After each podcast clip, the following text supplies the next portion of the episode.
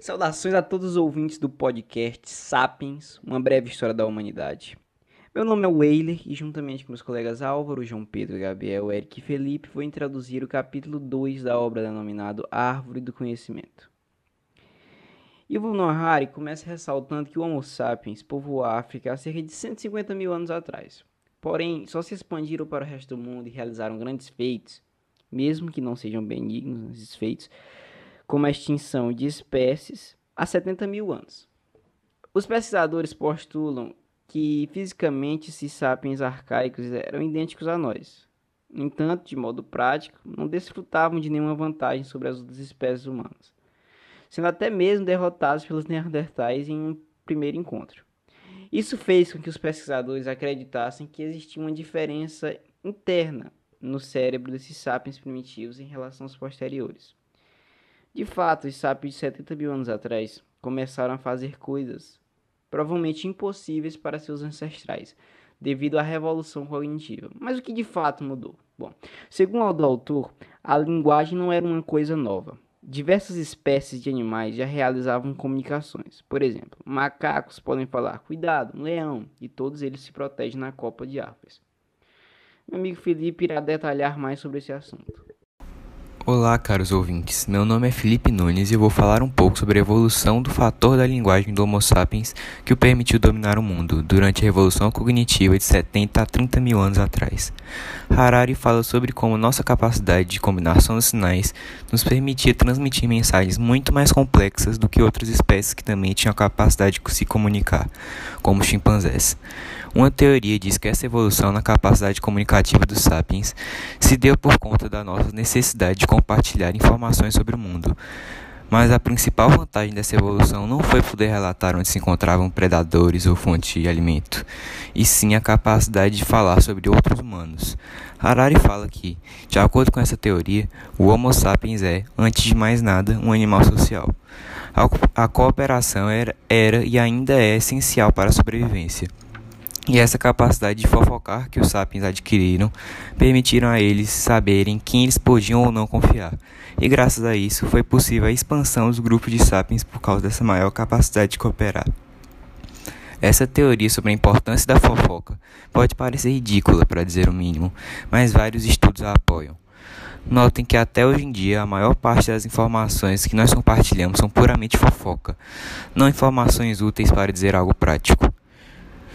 Outro fator muito importante para essa capacidade do sapiens de co cooperar é a crença em mitos. Pessoas que se desconhecem, mas creem em um mesmo Deus ou Espírito, têm maior facilidade para cooperar que completos desconhecidos.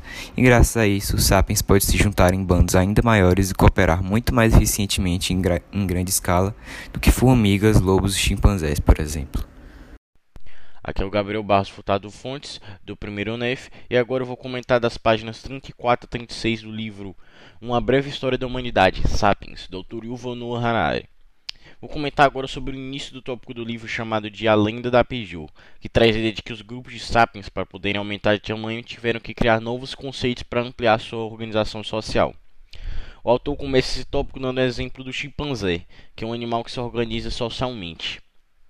Ele, que nem o ser humano, organiza-se em grupos com certa hierarquia. O líder desses grupos de chimpanzés tem a dominação de macho alfa e tem a função de garantir a sobrevivência do grupo. Os outros macacos respeitam ele porque ele é o único com essa função. Os outros chimpan os chimpanzés demonstram respeito ao alfa, porque o alfa é o único com essa função. O problema desse sistema, desse método de organização social, é que ele é falho quando se tenta lidar com um grupo maior.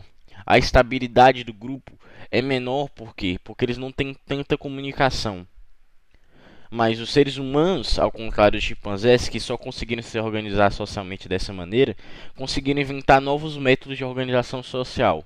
O que, que se deu nisso? Porque ao passar pela revolução cognitiva, os seres humanos conseguiram superar isso, criando um sistema de comunicação mais desenvolvido. Ou seja, eles conseguiram passar mais informações um para os outros mais rapidamente, o que outras espécies estão conseguindo dessa maneira. E, ainda mais importante, eles não falavam informações apenas essenciais. a gama de informações obtidas a partir dessa mudança, deles não falarem só o essencial, ou até como o autor diz, fofoca, é tão importante porque a gama de informações que eles têm acesso é muito, muito maior. E como a gente consegue gerenciar melhor essas informações, esse maior fluxo de dados, por causa da nossa comunicação mais desenvolvida, a gente conseguiu se organizar socialmente de forma que conseguíssemos criar grupos maiores seres humanos obtiveram na revolução cognitiva outras ideias além dessa, da comunicação e da maior fluxo de informação. Desenvolveram novos conceitos e novas coisas para que a organização social se tornasse melhor. Um exemplo disso que vai ser tratado mais depois neste tópico do livro é o conceito de coisas que estão na nossa mente que conseguimos imaginar, mas que não são físicas, não são tocáveis, não são palpáveis não são ouvidas, não são vistas, mas que existem. Conceitos que só existem na nossa cabeça, mas nós concordamos plenamente que eles existem, como por exemplo as empresas que remete ao título desse tópico, a lenda da Peugeot. E aí, ouvintes, tudo bom? Eu sou o Álvaro e agora eu vou dar continuidade ao que se aborda no tópico A Lenda da Peugeot, iniciado pelo Felipe. Nesse momento, Yuval busca explicar o dilema da existência da empresa de carros Peugeot. Em primeiro lugar, segundo o autor, mesmo que tudo aquilo que leva o nome Peugeot, como seus carros, acionistas e funcionários, deixasse de existir, mesmo assim a marca não teria seu fim. Apesar disso, tal conclusão não deixa subentendido que a empresa é imortal, pois caso em algum momento a justiça determinasse o fim da empresa, ela realmente teria que ser extinta. Portanto, é fácil entender que a lenda não se associa à realidade física. Prosseguindo, Harari entende que a Peugeot é algo criado pela nossa imaginação. Ela não perdura o plano físico, mas funciona apenas no mundo mágico das empresas de responsabilidade limitada, isto é, empresas em que tudo funciona coletivamente e independe dos seus fundadores, sem haver um único responsável pelo que houver com a empresa, caso, por exemplo, ela venha à falência. Também conhecidas como corporações, as empresas de responsabilidade limitada possuem pessoas jurídicas que arcam como humanos biológicos, ou seja, possuem as responsabilidades fiscais pela instituição. Foi dessa maneira que Armand Peugeot fundou sua empresa, inicialmente na área de fundição de metal, até chegar no ramo automobilístico, levando seu nome, porém independente dele, tanto que anos e anos após sua morte, ela continua de pé. Da mesma forma que Armand trouxe ao mundo sua criação imaginária, os religiosos, como padres e feiticeiros, criaram uma história há séculos atrás, a qual hoje representa a crença e faz parte do cotidiano de milhões de pessoas espalhadas pelo mundo, independente novamente da presença de seus fundadores. Dessa maneira, a religião não existe fisicamente, mas se expressa por ação de seus devotos, assim como as corporações ilimitadas. Chegando ao fim dessa sessão, o autor compreende que, ao se formular enredos, o problema não é expressar a história, mas sim que ela convença quem escute ou lê. Um questionamento importante que modula boa parte da história humana: como as pessoas assimilam as empresas de responsabilidade limitada? Uma pergunta, como todas as outras, que não possuem resposta, mas é um poder que nos possibilita explicar a cooperação humana e a importância em se criar instituições imaginárias com expressões físicas, como a Igreja e o Estado, as quais ambas atuam no controle social e regem a vida em sociedade. Como visto anteriormente na fala do Álvaro, a marca de carro Peugeot é algo da nossa imaginação, sendo chamado de empresa de responsabilidade limitada, pois é independente das pessoas que a fundaram ou têm alguma relação. Em suma, convencer muitas e muitas pessoas a acreditarem em histórias específicas sobre mitos, nações ou empresas de responsabilidade limitada faz com que milhões de pessoas cooperem entre si para um objetivo comum.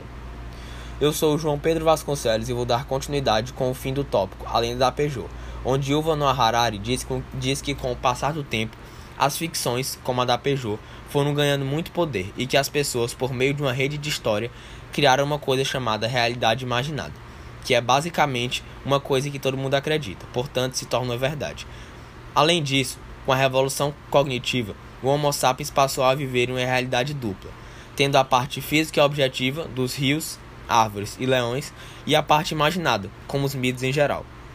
No tópico chamado Superando o Genoma, Yuval Noah Harari destaca que a cooperação entre muitos estranhos foi possível também por causa da criação de uma realidade imaginada.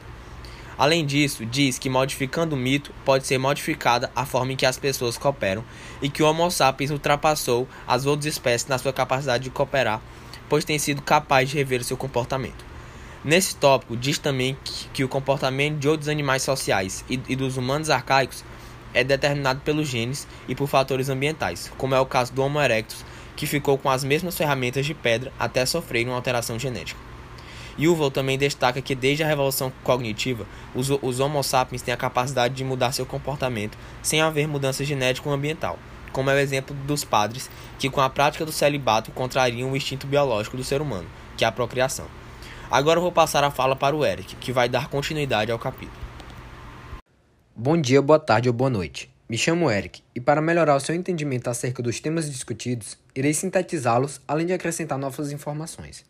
A começar, partindo do que foi dito anteriormente pelo João Pedro, conclui-se que, em contraposição aos humanos arcaicos, em um curto intervalo de tempo, os sapiens conseguem se transformar significativamente, seja suas estruturas socioeconômicas, relações interpessoais ou vários outros comportamentos.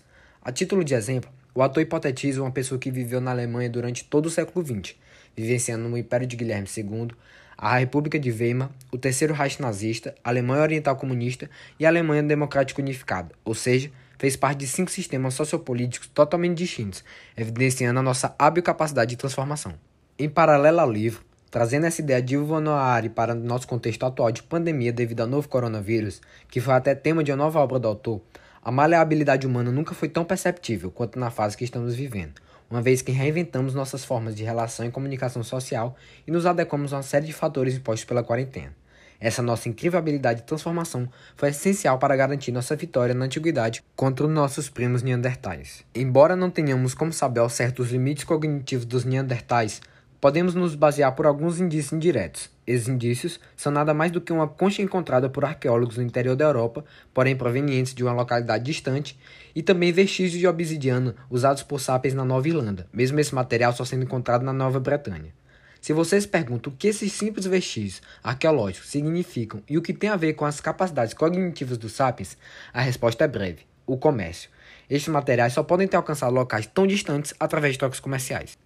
Mesmo que pareça uma simples prática, o comércio exige de um artifício que só o sapiens tinha, a capacidade de criar ficções. As relações comerciais só poderiam acontecer se houvesse confiança, e para que dois sapiens estranhos confiassem um no outro, era necessário que compartilhassem uma ficção. Não há registro de tais trocas nos sítios arqueológicos de Neandertais, ao que tudo indica, só utilizavam artefatos provenientes de recursos da sua própria região. Além do comércio, a caça também pode ser um parâmetro para medir a cognição das duas espécies. Arqueólogos constataram que os sapiens caçavam em grupos de dezenas de indivíduos, cooperando entre si, utilizando às vezes de armadilhas e obstáculos, enquanto os neandertais caçavam individualmente, no máximo em pequenos grupos, demonstrando sua precária aptidão de trabalho em grupo.